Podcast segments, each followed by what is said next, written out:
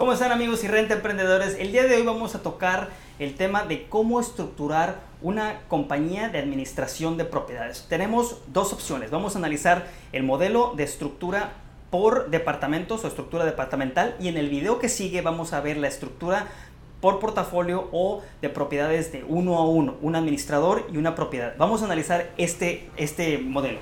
Venga tú tienes que determinar qué tipo de estructura es la mejor o la que más te conviene. Y esto va a partir acerca, aparte de estos tres aspectos que tenemos los clientes, tenemos el tipo de cliente que es primero, si es un cliente que tiene una villa, ¿sí? que te va a absorber, o si es un cliente que tiene una propiedad de una recámara, o si es un cliente que tiene un local comercial, o si es un cliente que tiene una propiedad que es una propiedad a largo plazo. Mucho va a, a partir de esto.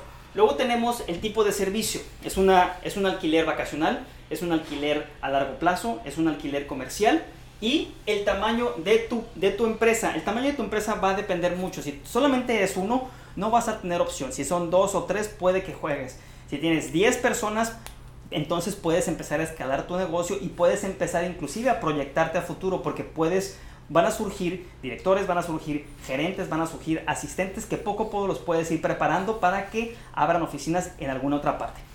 Entonces tenemos esta creación de talento. Tú empezaste con una, persona una persona que no era director antes, que simplemente era tu socio o que simplemente fue el primer empleado que tuviste, o el segundo, y todos ellos fueron aprendiendo la labor o las tareas que se necesitaban para su posición, o, si, o probablemente ya llegaron con todo lo que necesitaban y conocían perfectamente su labor. Ya después los puedes nombrar directores o después los puedes nombrar gerentes y estos a su vez van a tener asistentes. Entonces tienes ese ciclo, ¿sí?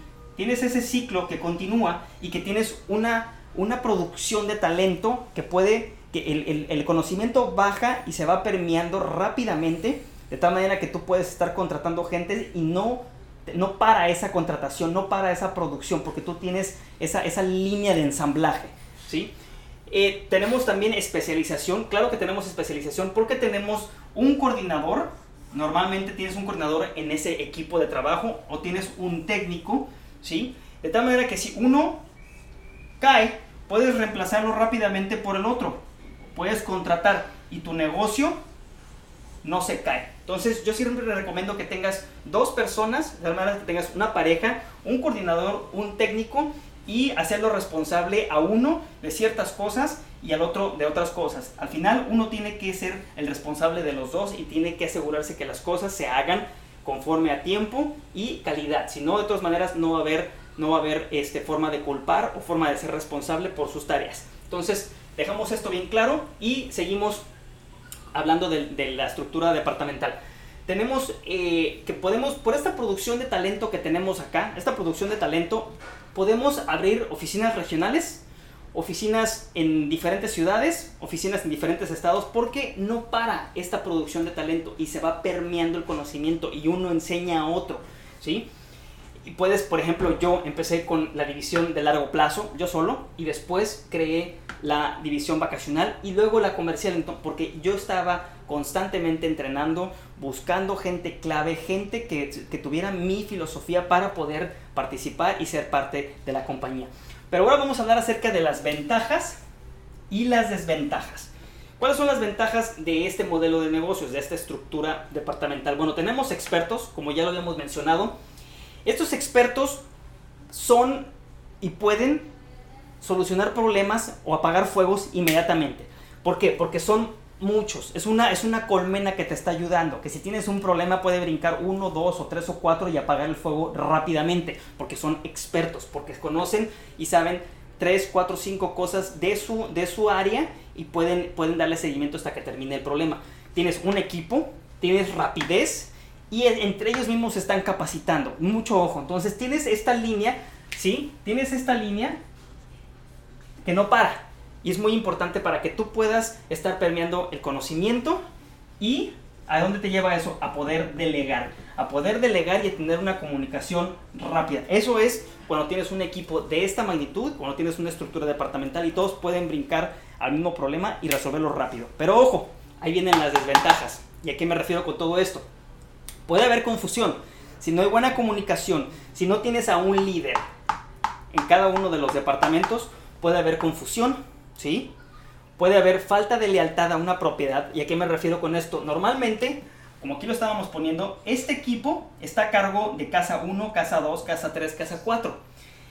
En el modelo de estructura de portafolio no pasa eso, porque está asignado un administrador a una casa, ¿sí? O un administrador a dos o tres casas y, y no cambian, de tal manera que él se vuelve especialista en esas casas, en ese problema y con ese dueño y con ese tipo de cliente también. Entonces, puede haber falta de lealtad, puede haber confusión como lo, lo mencionábamos, dependiendo de la falta de comunicación, puede haber falta de culpabilidad, lo mismo, si no tienes un líder, si no tienes una persona, porque están trabajando en una casa y luego se van a otra casa y están dispersos y están, probablemente hay mala organización y luego se van a otra casa, entonces no hay un seguimiento. Este, el coordinador tiene que checar los técnicos, el coordinador tiene que checar los contratistas para asegurarse que la casa 1 se terminó el trabajo, que la casa 2 se terminó el trabajo y que están checando y que están asegurándose mediante un checklist de que se están llevando las tareas de la A a la Z y para evitar confusiones.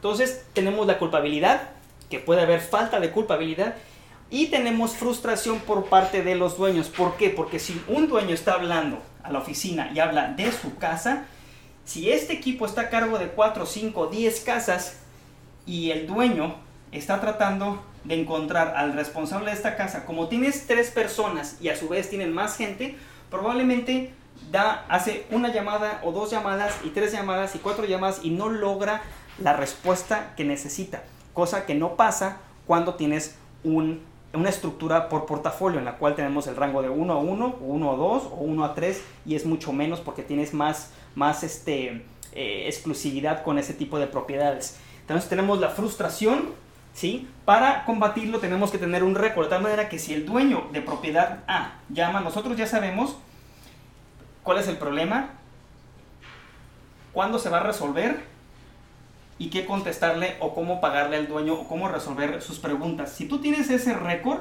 del que hablamos aquí, es más fácil porque entonces el director puede abrir ese récord o el gerente puede abrir ese récord o el asistente puede abrir ese récord, ese récord o esa ficha técnica o esa radiografía de el dueño para hacerlo sentir especial, ¿sí? Y por último tenemos la desorganización, por lo mismo que son dispersos y tienes un montón de gente trabajando a destajo en una casa o dos casas o cuatro o diez o quince o veinte, puede haber desorganización si no tienes las reglas claras, si no tienes las responsabilidades claras y, la, y que te estén reportando para evitar eh, cualquier tipo de falta de información.